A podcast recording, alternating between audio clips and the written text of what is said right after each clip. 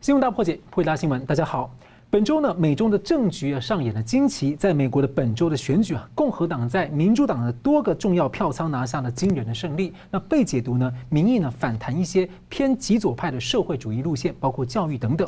那么中共方面呢，六中全会在十一月八号要登场，而六天前呢。网球的冠军选手彭帅二日公开举报了前政治局的中央的常委、副总理张高丽性侵害。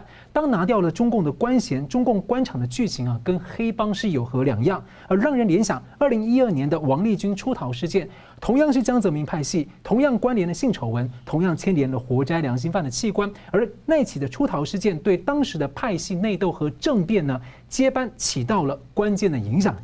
在台湾方面呢？本周台湾仍然是美中欧洲的关键字。欧洲议会首度的官方代表团到台湾，那么中共官方第一天是冷处理，第二天按捺不住要欧方所谓的纠正错误，而中共党媒甚至是公开辱骂非常难听的字眼，加上有三十二个国家最近取消了对中的贸易最惠国的待遇，立陶宛效应的扩散跟骨牌推起来了吗？那么中共喉舌呢，散播不实消息，把台湾人五倍券的消费现象啊，说成是恐惧战争囤积物资，却反而在中国大陆有多地的民众恐慌抢购物资。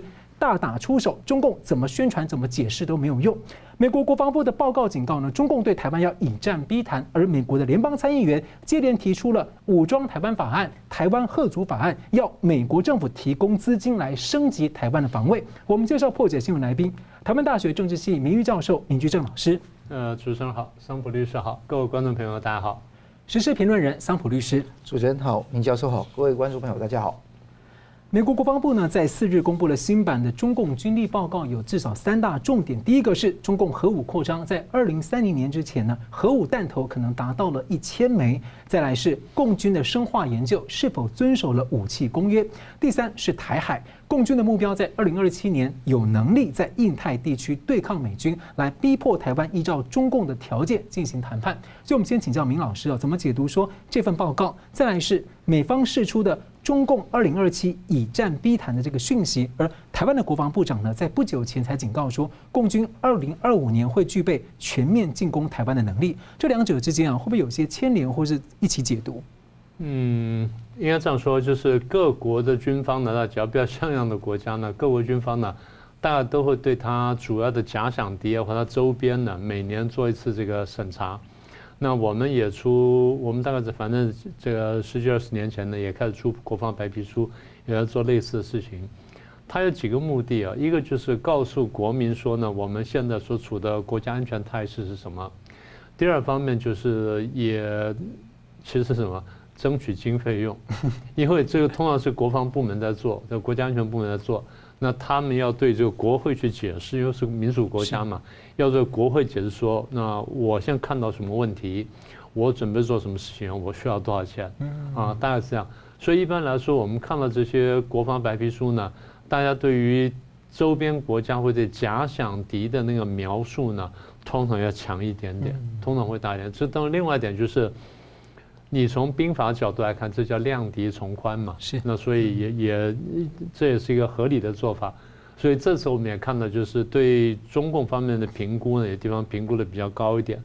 那么我们自己也是一样。反过来说，你看中共评估的人，评估人家也比较高，然后也比较强。所以这个东西我觉得是应该是基本的逻辑。但我们刚刚看到就是说。这份报告呢，它有几个比较突出的地方。第一个图你刚刚简单提了一下，就比如它的核子武器问题，特别是核弹头的数量。那现在大概是三百多枚，然后呢，那个呃，大概说再过几年会到七百枚，然后再来会到一千枚。他们的评估是这样哈，呃，是按照第一，他们现在有几个发射井，他们现在有些像比如说陆基上飞它的发射井。然后空中的那个飞机呢，它能够带，它是造了多少架飞机？那飞机个别可以带多少武器？然后再来就是这个海军呢，你有多少多少船舰？你船舰呢，大概能够发射多少？从潜舰发射？从潜舰发射，或者从水面舰发射？嗯。所以几样加起来推估之后呢，然后再看你的这个进口或你这生产的这些放射性燃料了，放射性原料的这些这个量，然后再来计算。那为什么从三百五一跳就跳到七千？呃，跳了七百，再跳一千呢？那简单说就是推，因为我听一个专家讲，推估说它的生产线呢已经做出来了。哦，它是可以批量生产了，是是这样这样推估出来的。那么第一点就是你提到它这个量呢在在成倍增长。第二就是，那当然我们等一下讲说为什么需要量成倍增长。第二就是我们现在初步认为它具备三位一体的能力，再加上高超音速。对，所谓三高超音速就是它可以带核武器，可以不带核武器。嗯。但所谓三，所以这个三位一体就是说，我可以从地面发射，叫陆基；再从海面、海上发射，不管是海面还是海底发射，那叫做这个海基；然后再来是空中发射的空基。空中啊，过去是丢下来的炸弹。嗯现在是发射出来的飞弹，所以它是不一样的。然后当然发射出来飞弹呢，就是一般来说，如果是轰炸机的话，你要飞到上空才丢下来，对轰炸机威胁比较大。那如果是你能够发射远距飞弹的话，发或者发射一定距离飞弹的话，对这个轰炸机保护就比较好，因为它不需要进到那个领空，而且拦截也比较不容易。它在外面就可以发射，发射完就，比如说射后不理的话，发射完就可以走，它比较安全。我不需要飞到陆地上空丢下来，冒着你炮火跟这个呃防空飞弹的危险的，然后我我来做这件事情，所以具备三位一体，比方说它有比较强的远距打击能力啊，这是第一个我们要关切的。那第二就是这个，当然是报告里面提到说，中共军队呢在进行生化武器的研究跟发展，那么这跟武汉肺炎那么结合起来，它也让人担心。第三就是它的海军呢现在数量非常大，当然它的这个各方面呢可能。质量跟战斗经验呢，可能还差很远，但是比量来说很大。然后空军的飞机两千多多架，也是世界上第二大的。所以用他们的话来说，就是他们要对抗最强大的敌人，或者是强大敌人。那么，呃，美方的诠释是说，这是对我们美国的一种委婉的称呼，嗯，强大的敌人。那话说来就，你如果是对台湾的话，你不需要准备到这个样子。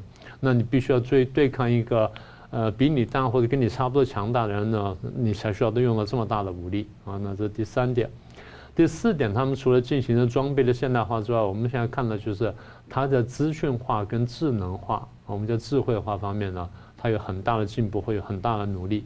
比如说，它想打一场讯息时代的战争，是。那么这个是美国在九一年、九二年波湾战争呢就开始展示，然后开始推进一个东西。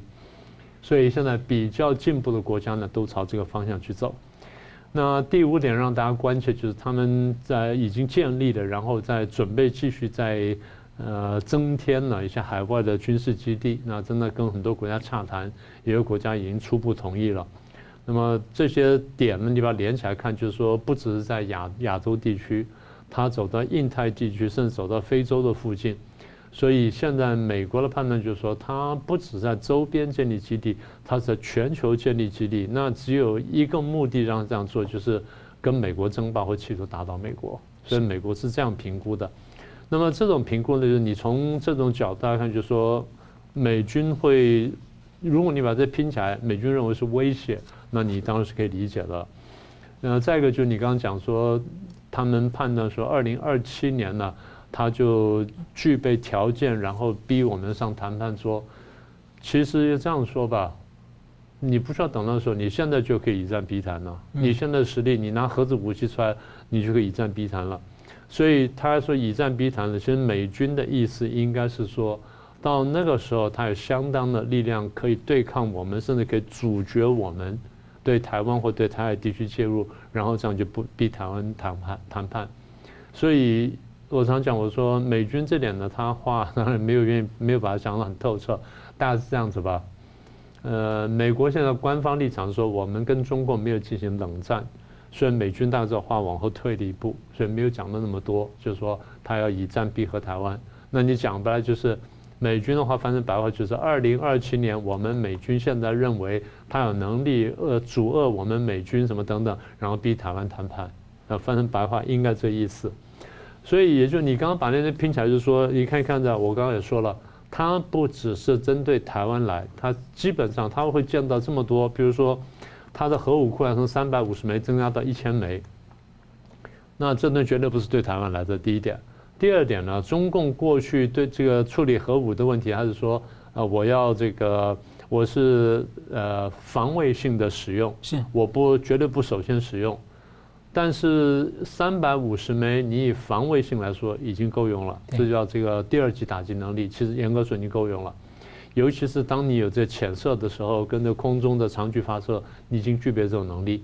而且你地地下那个 silo，我们叫做发射井，对，发射井，如果你掩蔽的够好，然后底下用铁路贯通的话，那也完全不是问题，也就是你有相当存活率。所以我们一个比较不详的判断就是说，当你从三百五十枚核弹头增加到一千枚的时候，其实你有想主动攻击的意味。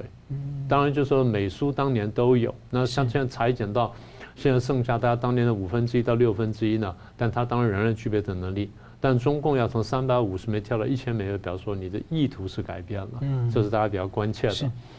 那所以后面讲了，不管是扩建海军啦、什么资讯站啦、什么建设基地啦、什么等等啦，基本上其实都是针对美国跟日本来，而不是说完全针对台湾来。呃，所以从这份报告我们看到，美军是觉得说他有有他觉得有威胁感。其实台湾其实是对着美国、对日本，他指的就说是说，哎，台湾会被逼迫他们，但是他只是针对我们来，因为必须把我们拒止在外之后，他才会压压迫台湾。下一步就可能在扩张了。那问题是，呃，台湾评估的更紧一点点，台湾评估是二零二五，那当然就是我们更感同身受一些。所以现在看到就是说，一个总体结论就是，现在看起来。越来越多人看清楚中共对国际社会跟对周边的这个安全和平秩序的威胁，所以这是大家共同关切的目标。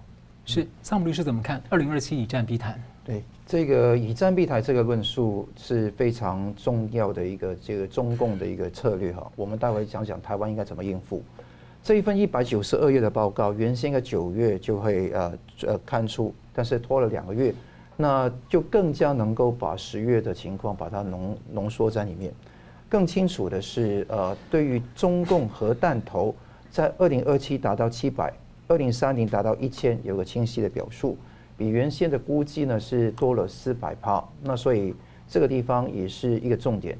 刚刚明教授讲到很重要一个地方，这个是兵法的运用了。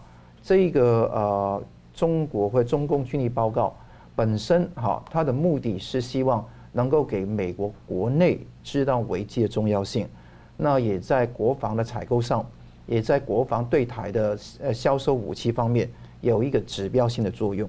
如果讲得非常的水汪汪的话，那我觉得是不利；反而这样子的话，我觉得是个有利的情况。这第一点。第二个事情是，这个报告有一个重点是，它的表述比去年那份报告有表述上的不同。嗯。以前有的表述是讲说是台湾关系法跟美中三个联合公报为准的美国一中政策，不是原则是政策。是，现在讲说是加上对台的六项保证在里面，而且更重要的是讲到台湾是一个民主的国家，而且它要深化跟台湾的各方面的经济跟军事方面的呃经济跟呃安全方面的伙伴关系，而且更重要的，以前都是说。尊重两岸人民的共同决定，这个是以前那个那个断交时候一直台湾关系法在讲的事情嘛。但现在讲法是尊重台湾人民的共同意愿，这个地方是从来没有把就是对岸放到里面去。所以这个地方美国要用这个表述来说，这个有台的那个举措就更加明显。国防部的那个部长哈奥斯汀更加说。应对中国步步紧逼的威胁的重要性非常重要。他揭示了中共在这个联合跟远程的精确打击能力，还有太空跟网络的作战能力，还有核扩张这三个方面都非常的大要紧。所以美军一定要好好去做。即便是美国的那个众议院的军事委员会的首席共和党的成员 Mike Rogers 也在发布这一份报告同一天，他讲到。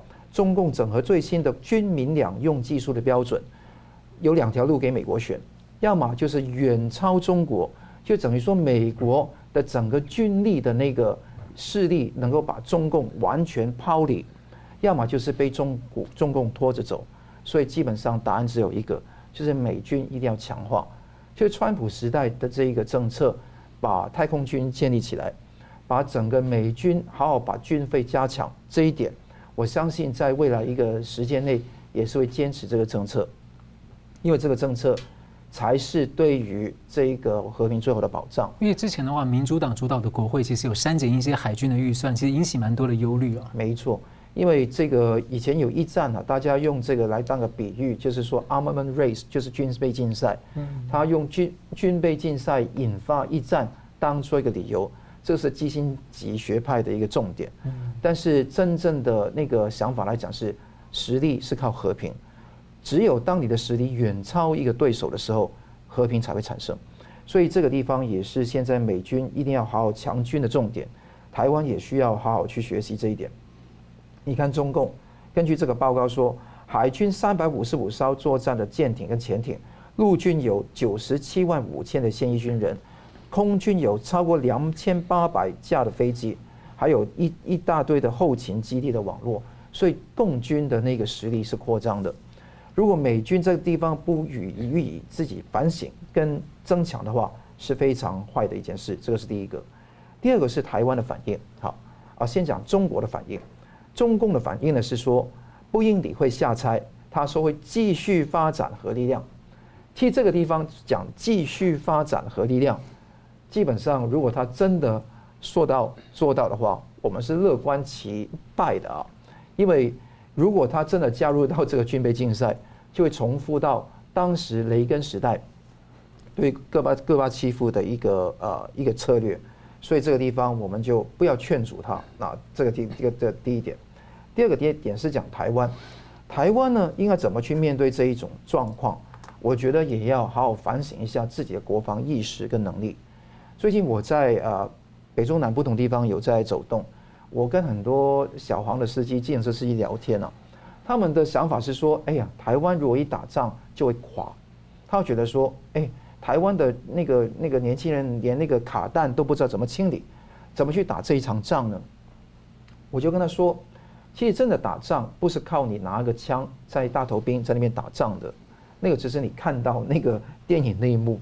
真正的打仗基本上是一个不对称战争里面去打仗。”台湾有职业军人，台湾也有美军的驰援，光这两点就足以抵挡共军的来犯。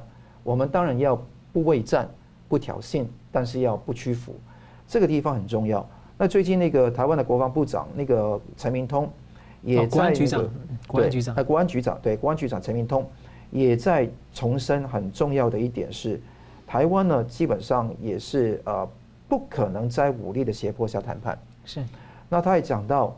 攻占的危机，因为这一份报告里面有三个重点嘛，一个是刚刚明教授讲到核弹头，第二个是台海的危机，第三个是生化武器。生化武器现在还没有确实证据，现在先不谈。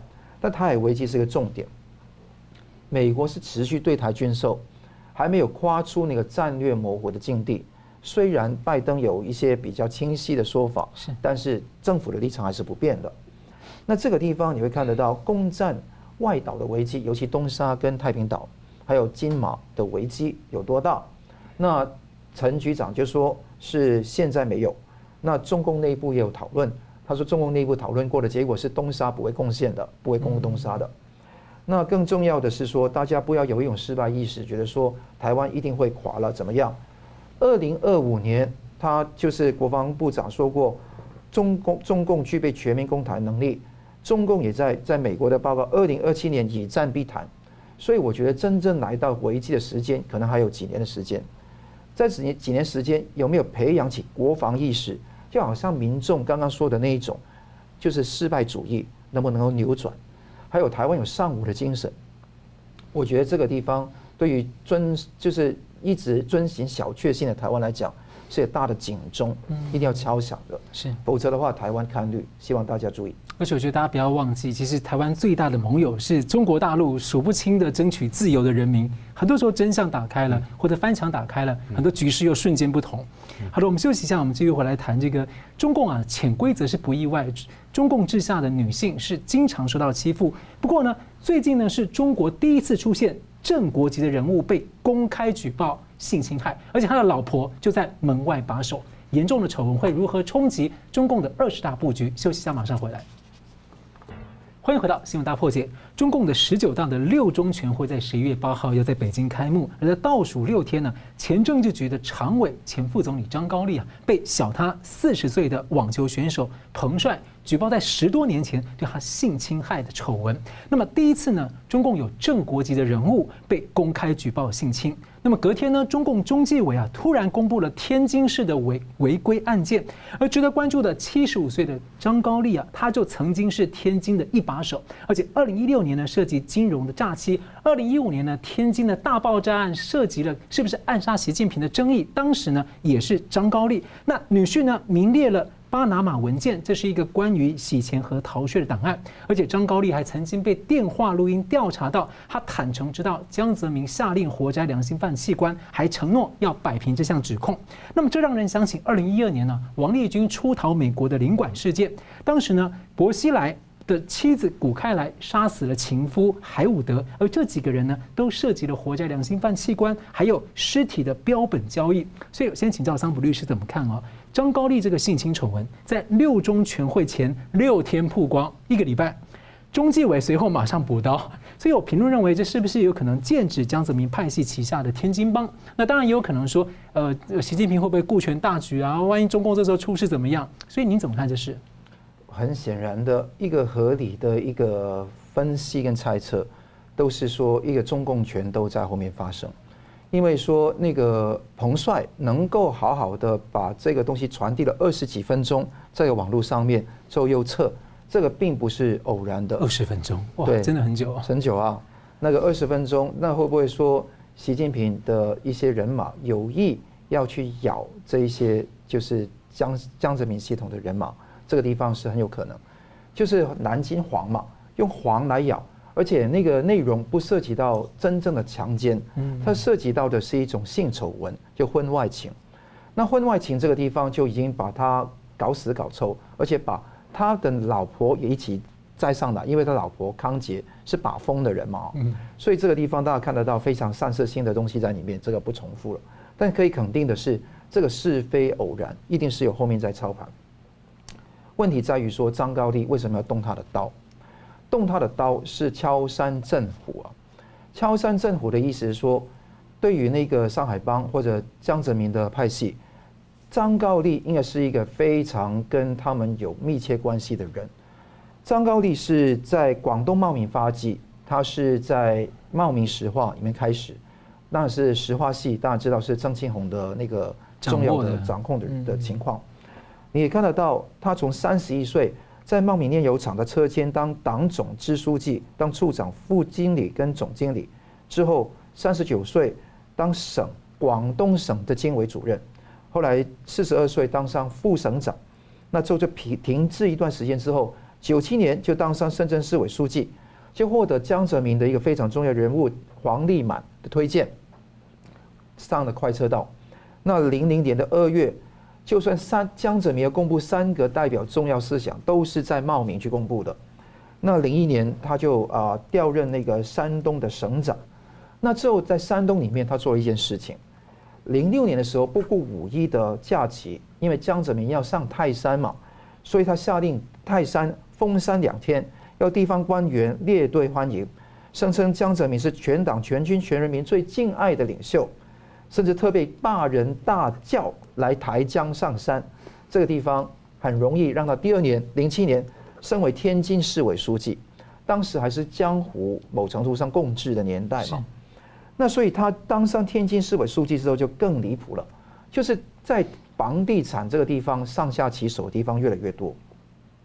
你会看到他在天津市委书记期间大搞房地产的投资，跟图利城建集团尤其严重。天津也有一个叫做城建集团，他的董事长姚国强刚刚下马不久，受贿判刑十一年半。那姚国强也跟他密切的关系，而且那个十八大以来，多名厅局级以上的官员也被查，包括他张高丽重点提拔的副市长尹海林，还有天津城投集团的董事长马白玉。马白玉是。那个女强人啊，在天津的金门的政坛无所不施的，所以这个地方也是重点。刚刚主持人提到黄兴国，也是因为二零一五年天津的大爆炸，二零一六年也下台。那黄兴国也是跟张高丽过从甚密，当时黄兴国当了市长五年，张高丽也当了市委五年，大家共事，为什么把锅完全由黄兴国来扛，张高丽却不用扛呢？当时很多都有这样的说法。之后有天之前还有一个零一零到一零一二年有一个天津千亿资金的私募诈骗案。嗯，那这个地方有一个化名的人跟着说，张高丽当年主政深圳期间，协助江泽民的儿子把那个款项移转到海外。那最近那个网民也很有趣，登上一个照片啊，就是那个彭帅啊。与那个副总理啊，就这张照片哦，就是彭德怀跟这个呃习近平的父亲习仲勋嘛，对，当年副总理。我绕个圈哈来说，彭帅就是这个嘛，那个副总理就是这个嘛。这个能不能封杀？那个封杀 达到习近平，那就这个习仲勋跟他，那重点是画后面那两个人，现在就遮起来，一个是毛泽东，一个是林彪嘛。嗯，那究竟这个他们演这一场戏啊，这个彭帅跟那个。副总理这一个暧昧给谁看到呢？含义真的很深呢，含义很深呢。中国人很复杂，非常复杂，所以大家可以猜猜猜，但可以看得到，他整盘棋下得非常的紧。汪文斌当被问到，就外交部的发言人问到说：“哎，你有什么样的看法？”那最后的结果是没听说过，这个是外交问题啊，那个是更加有趣哈。他说：“那个，我记得张高丽常常都讲血肉联系。”这一次的血肉联系是跟谁的血肉联系呢？就是很清楚了。所以大家看得到张高丽的一个情况是天津帮的一角。天津帮以前在十八大之前的主要的人物是李瑞环，十八大之后李瑞环就下降了，完全掉下来了。那你看到当时天津的公安局局长是谁？就是武长顺。武长顺是周周永康派系的人马。也是被整肃，好像判了死缓两年。所以很有趣诶，李瑞环呢，其实是江泽民很讨厌的人，因为他相对开明，但是他下来之后，反正天津帮整个被江江派整个端走了，端走了。嗯，所以看得到，就是习近平利用江泽民曾江曾派系的人马夺权之后，把胡那个胡锦涛跟团派压垮之后，把李李元朝等人压垮之后，胡春华压垮之后，他就回过头来对付这些人。那你看到李瑞环。武长顺一个一个陷落，还有戴相龙，还有女婿车峰也是被爆料嘛，也是一直被整嘛。是，所以你看得到那个天津帮非常被整肃。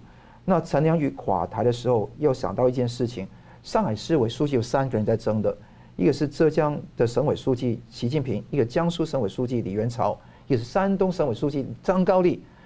曾庆红是挺张高丽的，最后张高丽输了，就是给习近平上。如果当时候有不同的这个情况，可能历史可能有改写。是习近平这一口气憋得过吗？这个地方也是一个重点。所以在去年，他派他人马廖国勋主政天津大清洗，政法纪检交通完全大清洗。嗯。所以张高丽的材料在他手上，会不会以后这一群人从张高丽到曾庆红之间的这群人，一个一个好像扒洋葱一样，一个一个扒？我觉得拭目以待。是明老师怎么看？我觉得张高丽现在一定心里很闷，大家的潜规则不知道多少，我这样一个，然后为什么对我 怎么看？对，我常常在看中共的政治，我觉得说真的是太过复杂。呃，你前面那个词我觉得很道理啊，黑帮化，嗯，啊，这这个感觉非常强烈。呃，我研究中共研究这么多年了，我的感觉就是他们的夺权斗争啊，非常激烈，非常残酷，而且非常血腥。底线比外界想象中低很多很多。你如果真的看进去的时候，你真的难以接受。他们自己斗自己，不要说斗别人啊，他们自己斗自己，那手法非常狠，那都是往死里整的，基本上就是不留活口的。我们也看到，就是他们因为每五年、十年开一次大会嘛，那现在我们上次讲说，呃，他们可能又要快开始要大斗争了。为什么？因为要开大会了。是。所以大家说，这是这个是针对这个六中全会来的，其实它完全不不完全是。因为它离六中太近，嗯，因为离六中太近的时候，你要发酵不容易。这种事情一般来说，你大概要有个两个一两个礼拜发酵。他现在六中四八号就要开，他四号爆料，那剩下四天而已，那其实是不太够的。所以准确的说，应该就是整个二十大的布局的一环。嗯，那可能这重点不在六中。好，那这第一个就五年十年大斗一场，那斗什么东西呢？简单说就斗位置嘛，斗位置。那斗什么位置呢？第一要争政治局的委员，那当然中央委员那层也会有人争，但是相对来说没那么重要，因为两百多人，真正争的比较多，一个是政治局，大概二十五人上下，所以有机会进到这二十五人里面大概一百人呢，那就打得非常激烈了。是啊，那打得非常凶。我们在讲什么打？这第一个，和政治局委员；第二就是上面政治局常委，常委呢是七个到九个了，那现在是七个人，那么也就有机会进来的这个差不多这个十来二十个人呢，争的七个位置争得非常凶。那如果习近平不动的话，那剩下六个可以争。而六个里面，如果有几个年龄还不到线的，你不能动的话，又要再再拿掉几个，所以剩下能够争的位置大概是三四个或四五个。是，那么也就是说，差不多十来个人争三四个、四五个位置，那那种斗得那么激烈，而且大陆的社会为为什么我们说斗得这么激烈呢？在民主国家，政治斗争都很激烈了。你看，川普跟那个希拉蕊之间已经斗得很激烈了。在民主国家是有斗有游戏规则的，斗还斗成这样子。但游戏规则经常被破坏，那我们也都看到了。但是民主国家好处就是它基本还有游戏规则在。在一党专政国家里面呢，它号称有游戏规则，但通常都破底线，而且破得非常惨烈。所以争这个政治局委员、争政治局常委之外，还争什么呢？争四个直辖市长，是。啊，北京、天津啦，然后这个上海了，跟这个重庆了等等四个直辖市长。那所以刚才这个桑律师就提到了，那过去不管是陈希同啊、陈良宇啊什么等等，大概每五年到十年呢，一一轮大清洗的时候呢，每一次呢就掉下一个到两个直辖市长，通常是之前掉了，之后掉偶尔会有了，但通常是之前。陈希同啊、陈良宇啊、薄熙来了、孙政才了，我这样随便数数，大家就有印象了，更不要说以前的了。所以也就是说，这个斗争呢，一旦开展或者时间一到之后呢，那就非常惨烈。所以彭帅这文章一出来，那大家当然会往那边去想。你时间又这么敏感，再加上你如果读一下那文章啊，你都不用读得很仔细，你发现它里面细节很丰富、很细腻。那有时候不是他自己写的，那没关系。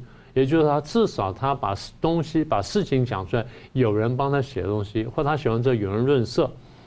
简单说就是，如果说细节这么强，然后呢，那个那个应该说他那个情绪性非常强啊，他的目的性非常强。而且老师，我觉得他其实很多是暗示，因为他不敢讲破。是，但是在我看，我们究竟那就是权势强奸嘛。对。那现在就是说，你你就算呢，他完全是意外，他这个彭帅这个人呢，他就是一时气不过了，嗯，然后前阵子跟他大吵架，所以现在气不过把他爆出来了。整件事情根本不是针对六中，不是二十二十大来的，都没关系，因为政治斗争的规律就把这事情拿起来斗争，客观上起到这样的效果。客观上会起到这个效果，我觉得他主观上不想做这个事情，甚至没有人叫做事情，但也也会起到这个效果。但是我们看了半天，我们还是就是说，应该是有人在操盘。好，那现在谁在操盘？那我现在想到四种可能性，大家一般讲的是说什么？哦，习近平在操盘啊，在打这个江派等等。那我也同意的看法。那打击天津帮啊，然后希望说延烧到后面江曾的派系，就像刚才桑律师也提到说他们之间的关系呢，我都同意。那我们也看到就是说，好了，那你打天津帮，你要么就是直接把火烧烧烧就烧到江泽民那边去了，看你烧不烧得到。如果烧不上的话，那底线是谁呢？底线是现在的天津市委书记李鸿忠。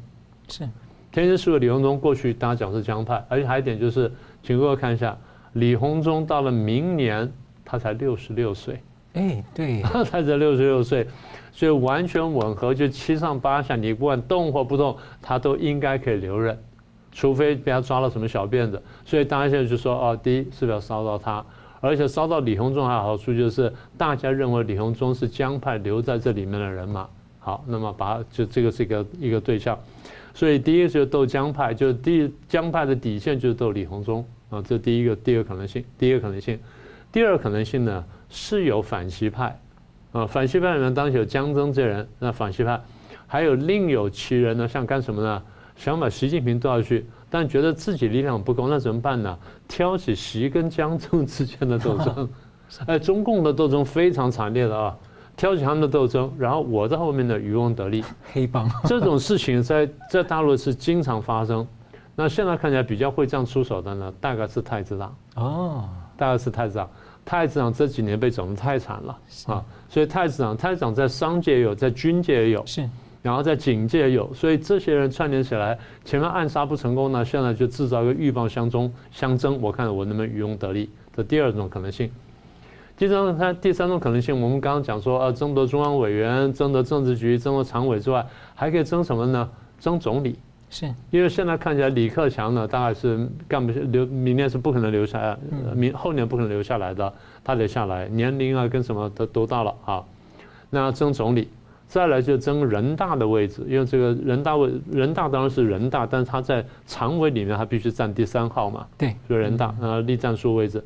再来争政协的位置，像汪洋；再来争这个文宣的位置，譬如说像这王沪宁；是再来呢争中纪委，像赵乐际等等；再来呢争副总理的位置的第三个可能性。第四个可能性就再往下一层了，就是不是这么上层在打，那么再下一层哪些人在打呢？中央委员想打进政治局，是啊，这两百个人里面有人想打进这二十五个人里面，不但打进政治局，还想抢什么？想中想抢中央组织部、中区中央宣传部。统战部跟这这四个直辖市书记关键位置，也就是我进得去这个政治局了，那进了这二十五人之一了，我再熬五年我就变常委了，那所以我得一步一步这样往上跳。那当这个权力越来越往上集中时这斗争一环一环就变得越来越激烈。好，那这是斗争的这几种情况。那么还有一点就是我要提醒大家，大家是想说派界派系斗争，派跟派之间斗争，对，这绝对存在。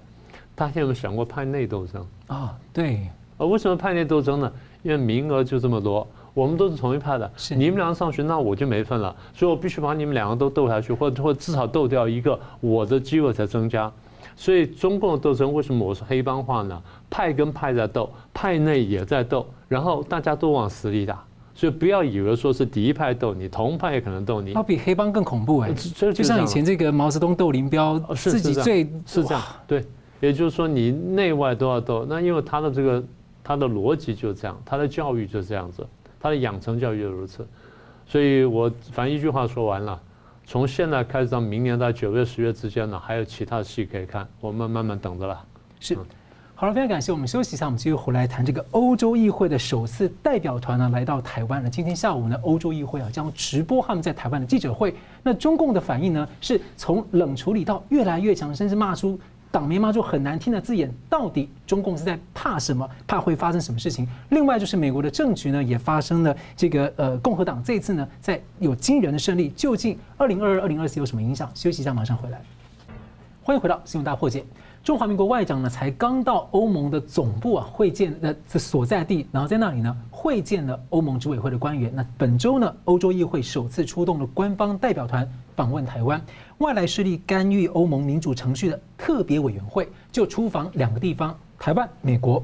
七名的跨国和跨党派的议员呢，访台三天，也见了中华民国的总统、国防部长、外交部长等等的。所以，请教明老师啊，今天下午他们还要召开这个跟外交部的这个记者会，而且欧洲议会的官网要直播。哎，您怎么看这一次的这个出访？第一就是这个团体的背景呢比较特别，因为欧洲议会大家这段时间呢注意到说。他们用他们话来说，叫做呃，有第三国跟一些非国家行为者正在有系统的干预欧洲的民主进程，还不是一般的干预，它结合经济力量、军事力量跟科技力量呢，干扰这个全球民主国家跟民主进程，所以他们非常担心，就成立这么一个叫做特别委员会。那么这特别委员会呢，这个英文缩写叫 INGE，我们就称为这个 INGE。INGE 是去年六月成立的，成立之后他说，哎，我们有几个重要工作。第一呢，我们要针对这个传统的媒体跟社群媒体呢，这个假讯息的破坏民主的这个宣传的第一个；第二是网络攻击，网络攻击，譬如对基础设施啦，或对什么人格抹杀什么的呢，这第二部分；第三个部分呢，这些第三国或者这些非非国家团体呢，他们进行财政支持，提供钱来做这个事，然后对政治人物进行经济胁迫什么等等。好，那你刚刚也提到说他来，他出来看只看两个国家。除了欧盟国家之外，之外只看两个国家，一个是美国，一个是台湾。那美国当然是这个第一强国，它有必要去交流。那为什么选到台湾呢？非常有趣。他们说台湾是这种复合式攻击啊，就是这种网络啦、军事、经济啊，然后文宣啊等等各种复合式攻击的第一线啊，所以要来看看，来取经，然后来跟台湾具体交流，跟不管是我们的立法部门或政府机关或智库学的交流。目的是了解说，哎，我们怎么做这件事情，然后希望说把台湾经验纳进去，这是件非常有趣的事情。那你刚才也提到了，这是欧洲议会第一次这么多年第一次正式组团访问台湾，所以的确意义非比寻常。一方面就是凸显了台湾在这个整个对抗当中的角色，二方面就是凸显了台湾在国际政治上乃在国际外交世界上的的角色的这个变化。其实我前几年就要说，我说中共这样再玩下去，最后呢就是帮台湾铺路，就是帮台湾的外交呢不断的往前推进。所以那时候我不是讲说立陶宛效应吗？是，我说立陶宛效应这个东西严格说来不是我们打出来的，是中共帮我们搞出来的。你搞得越凶呢，其实我们就越容易做事情，就这么简单。天将降大任于斯人也。对，你这样搞，搞到最后就是我逼着我们非走成这样子不可。好，那么这个团呢是由这个古斯曼先生，各位在那个画面上可以看到哈，由古斯曼议员呢他带领。那么他本身是这个法国人，然后是社会党籍。他也是什么外交委员会的人权小组的这个副主席啦，什么等等，也是被中共制裁的几个人之一。那为什么？因为关切人权，是是，因为非常关切人权。然后他出来发生了，这新疆问题发生的时候呢，就被中国列入制裁了。啊，那这些人呢，都第一次来台湾，所以对台湾来说，就是说大概只有一些这种理性上的或文宣上或传媒上认识。那现在就是现场来认识一下。当然时间非常短了，比如严格说是不太够。那现在就是说，我们后面将来怎么继续互动呢？增加彼此的这认识跟了解。我们可以看到呢，我这段时间我也讲，我说中共的这种外交呢，一方面会鼓励他自己，二方面是给了给台湾创造机会。就像过去这个我们也不小心给他们创造过机会是一样的。那现在我们看到就是他，不要说别的时间了，就是这这一两年来呢。欧洲议会对台湾的支持力道之强啊，各位如果去看记录哈，那非常惊人的。最近一次就十月多嘛，就上个月，上个月下旬的时候呢，他们通过一个一个东西叫做《台湾跟欧盟的政治关系及合作报告》，那大概五百多票的这个赞成票，然后二十多票的这个反对票。所以建议什么呢？第一，把这个欧盟的经贸在台湾的欧盟经贸办事处更名，更成欧盟驻台办事处，就不是单是一个经贸的一个一个办一个办公室，它是一个一个全方位的。呃，那当然就是它不是一个正式官方机构，它是一个算是叫民间机构，但实质上是据官方授权的。但它这个报告取名叫政治关系合作，是政治，但是你要知道。欧洲国家对于这个国际法那么遵守程度比美国要严谨很多。欧洲比较更这个一字一句的，然后字斟句酌去去遵守那个国际法。所以我跟他们接触结尾就，他们自己都说，我们的国国际法遵守是比较一板一眼。因为他们现在是一中政策，是政策。对，不管是一中策什么，但他们认定的一中策，它不容易松动。那时候我只问一句话，我说：对，你们是遵守了国际法。但是，当你遵守国际法，那对象不遵守国际法的时候，你觉得说你在单单方面遵守国际法，你代表什么？你要不要考虑一下？我说对，大家都有松动的时候，当然松动不是故意松动，当然松动是因为。那方先破坏了原来我们大家对他的信任，跟我们对他的期望，然后他破坏我们大家这个规矩的时候，那你要怎么做？反制才是真正的符合国际法。对，那个时候这个事情我是大概五六年讲的，五六年讲的时候，他们还是很强硬，欧洲人啊还是很强硬。我说等到那天来的时候，你就知道了。那现在这天呢，似乎已经来了。所以这报告呢，第一讲说要更名。第二呢，要鼓励欧盟跟台湾呢继续强化交流，要官方层级的高层交流。欧盟啊，就关行政部门。然后第三呢，就要启动什么紧急谈判了什么？简单说就是要全面提升欧盟跟台湾的关系，不是个别欧洲国家，是一个欧盟这么一个呃，现在应该叫什么邦联吧？这么一个邦联跟台湾关系。所以第一个部分就是欧洲人他自己也讲了嘛，呃，你们台湾并不孤单嘛。所以这话已经讲得很白了，好，这是这第一件事情。第二件事情，在这个差不多同时呢，我们看到欧盟的二十七个国家，你刚前面提了一下了，二十七个国家加上英国、乌克兰、加拿大、土耳其跟一个小国家叫列斯敦斯敦，一共三十二个国家说，今年十二月一号开始，就下月开始呢，要取消跟中国大陆之间的贸易最后国待遇。是，嗯，这个东西一旦真正下来的话，真的去落实的话。那中国大陆在这个世贸组织里面呢，它空掉一大半，嗯，它的那个真正剩下的东西就不太多了，所以这对中国的这个经济发展来说是一个很大的打击。我常讲，我说他们常常是自作孽，很多事情是他不需要走到内部，他走那么凶。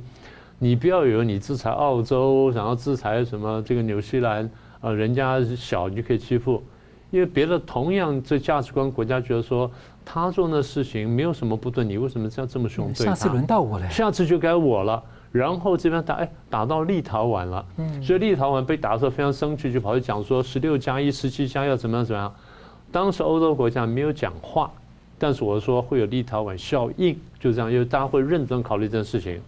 所以现在这个变成说已经有很具体的一个一个方向，我们要取消跟你之间的这个呃贸易最惠国待遇。那更有趣就是美欧之间原来有钢跟铝的那个关税之争，是呃现在摆平了。不但摆平之后，他们说我们要通过一个联合联合声明，要共同打击那肮脏的钢铁的生产。那上次不是拜登被人家抓了讲一句脏话嘛？啊，就打一个肮脏的钢铁生产。那谁生产肮脏钢铁呢？中国大陆生产量最多嘛，虽然没有点中国大陆，那不是讲他了吗？然后戴奇前才讲说我们要制止这个。呃，美呃中共的刚呢，对大陆的呃对美国的倾销等等，这话都已经讲得很白了。然后最后一点就是《金融时报》不是访问了这个北约的秘书长的呃斯托滕贝格嘛？斯文贝格说，我们现在可能要面对来自中国大陆挑战。这话他过去也说过，但这次说的更重一点点。他说他们在各种武器方面跟这个呃高超音速飞弹方面对我们都构成了威胁。所以我们在网络、在飞弹、在核子武器在各方面呢，要应对中共。然后说我们明年夏天要开个这个欧这个北约的峰会，北约峰会呢要提出新的战略构想。那战略构想呢，就针对怎么应付中共的崛起。所以我常讲，我说中共自己的外交呢，把自己呢逼到角落去。那现在这是我们一个好的机会，那我们自己得好好利用，就像当年中共利用我们的错误一样，我们今年应该利用他们的错误。是好，感谢明老师。我们接着看到美国的局势哦。美国本周有多场的地方选举登场啊，被俗称是非大选年的其中选举，也就是其中选举是明年，而今年已经有一些了。那副总统哈里斯呢，不呃前些天在维吉尼亚州的州长的选举当中，他助选的时候，他说啊，这一次的选举啊，将会预示着二零二二跟二零二四的状况。那结果呢，不是很理想。那回顾这个呃去年呢，现在这个时候刚好是总统大选的时候。那本周的选举就被解读是拜登政府元年的施政满意度的一个小考，也算是前瞻二零二二其中大选的一个风向球。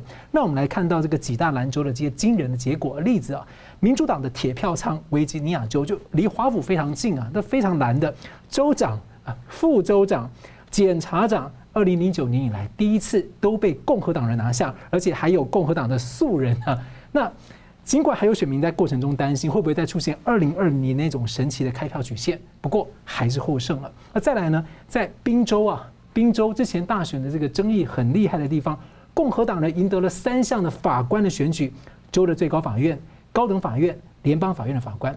所以请教桑普律师啊，有评论认为说，拜登政府跟民主党这次吃下了算是第一季选民给民主党的警告。那败选原因被分析认为像是呃拜登一些政绩还不够，再来就是教育政策被认为已经靠向一些极左派的一些现象，还有就是政策走向一些社会主义路线，再来就是党内助选啊力道不够。所以您怎么看这一次受挫？我认为这个是呃美国的左派一个全面溃败的一个开始，就是攀攀过最高峰了，现在要回潮了。这个回潮情况，我对二零二二年的跟二零二四年暂时对于右派的一个呃胜选，还是觉得说有这是有信心的啊。那尤其是二零二二年是两院会有那个集中选举，会不会两院都由共和党来主导？那如果真的形成这样的话，那可能有一些弹劾案，或者说甚至。那个有些政策方面会有不同的想法，所以我想要在等下顺便请一起谈，就是说，那民主党会因为这样子往中间回靠吗？因为他以前比较温和嘛。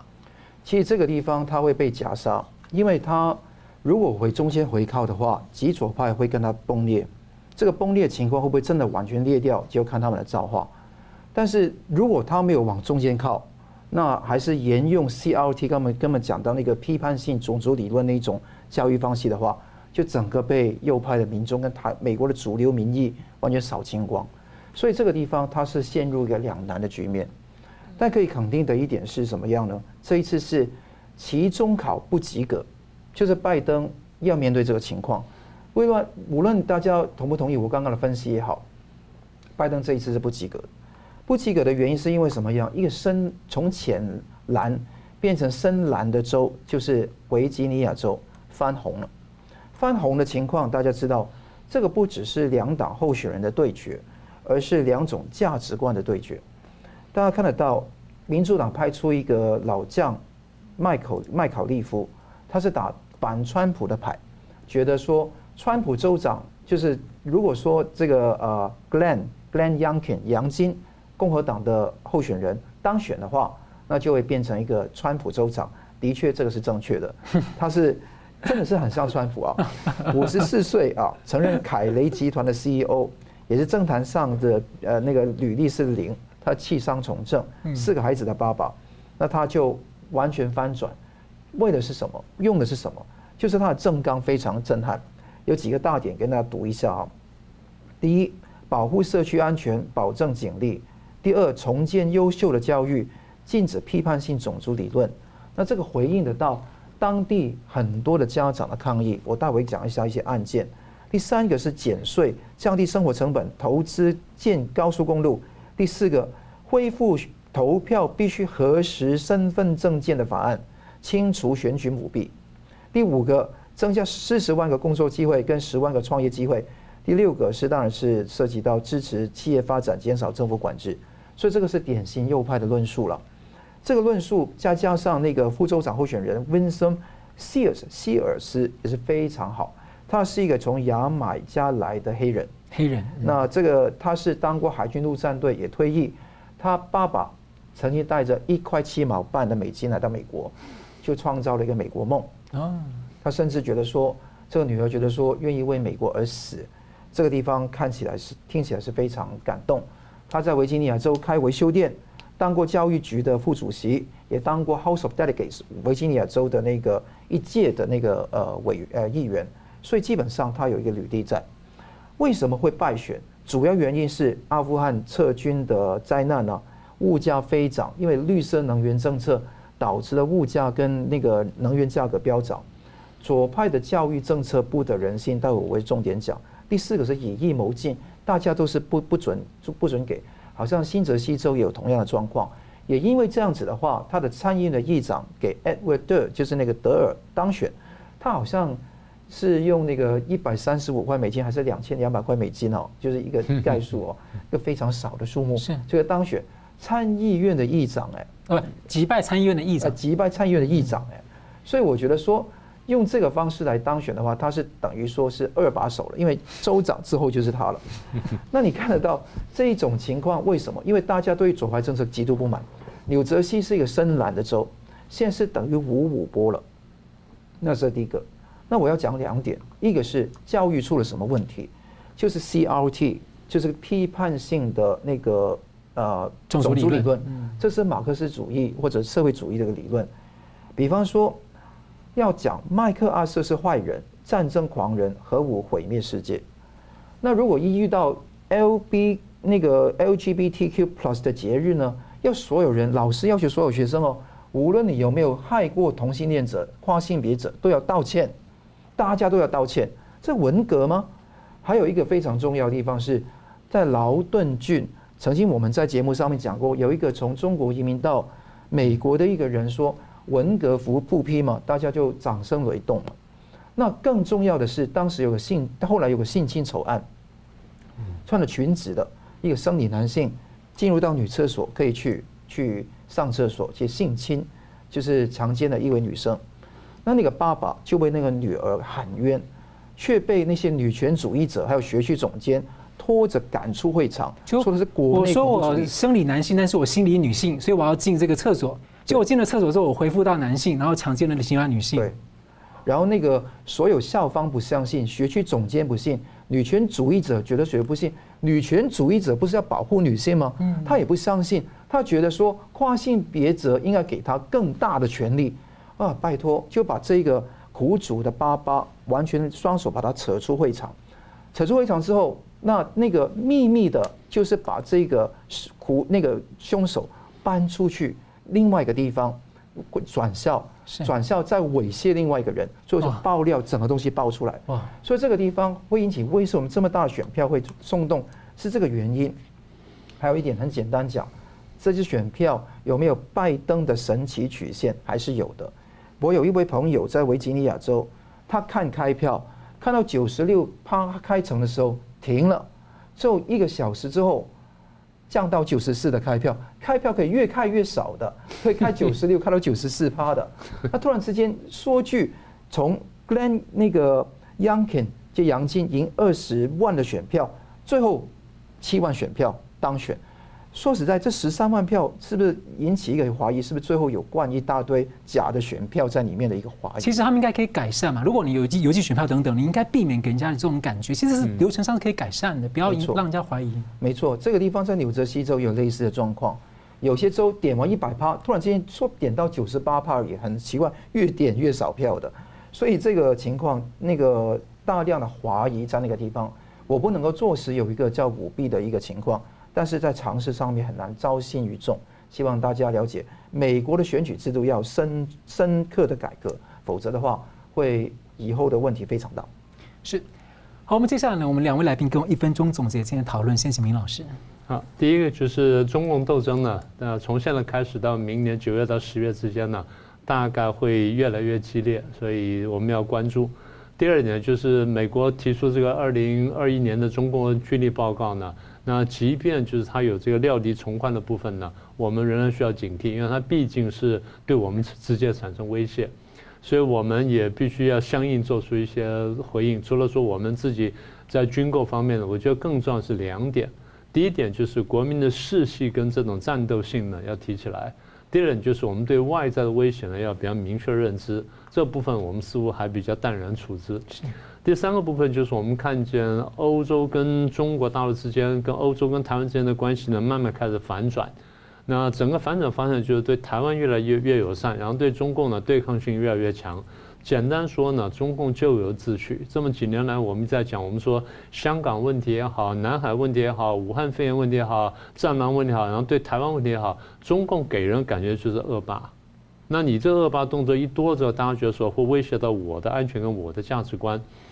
所以国际形势呢，现在慢慢走上我们说的一个全球开始反共的态势。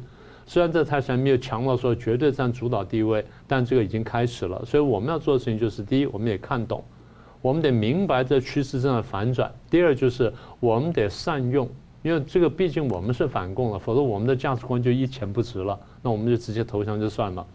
所以，如果要反共的话呢，首先就是我们不能被中共统战，我们得分清楚说我们所听的消息，我们所传的东西到底他在讲什么，然后从哪里来的，所以不能被中共统战。第二就是绿蓝之间呢，双方都要伸手主动和解，这样子呢，我们才有更大的空间、更好的机会。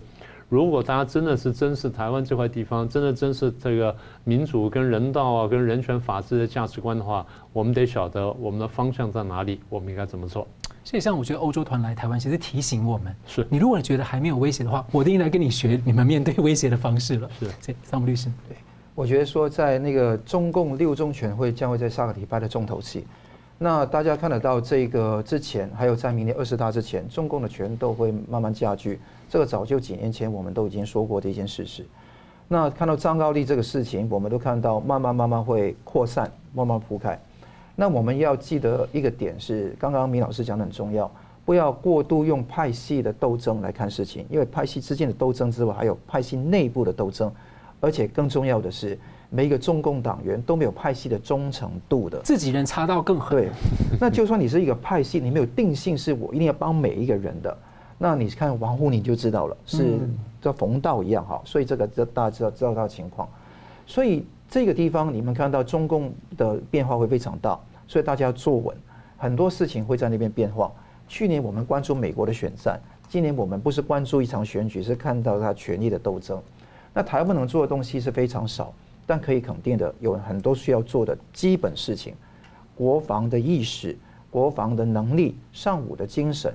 不要以为这个地方、呃，中共永远不会攻击台湾。我看到很多民意调查说。中共攻台的那个，相信他攻台机会基本上很低，的确我也觉得机会很低，但不代表说我们要放松啊。我们继续还是要把自己的那个国防意识增强，我觉得这个很重要。所以美国、中国、中共的军力报告，还有那个台湾本身的自卫能力要增强，不只是靠军方职业军人，而是每个人要知道说，当真的有仗打的时候，我们的 SOP 是什么？现在我觉得这个地方是很重要，而且我们整个后备军人的那个动员是怎么去处理的？我觉得政府要有更好的宣导。这个不是要吓怕大家，而是要大家维持一个强壮的心态来面对可能的威胁。二零二五、二零二七不知道有没有战争，但肯定不论哪一年都好，我们要 ready ready，我们要准备好，才能够面对未来的挑战。好，非常感谢两位来宾精辟的分析，感谢观众朋友的参与。新闻大破解，我们每周三五再见。如果您喜欢我们的节目呢，请留言、按赞、订阅、分享，并开启小铃铛。那么，感谢各位呢长期对我们的支持。新闻大破解团队呢将持续为您制作更优质的节目。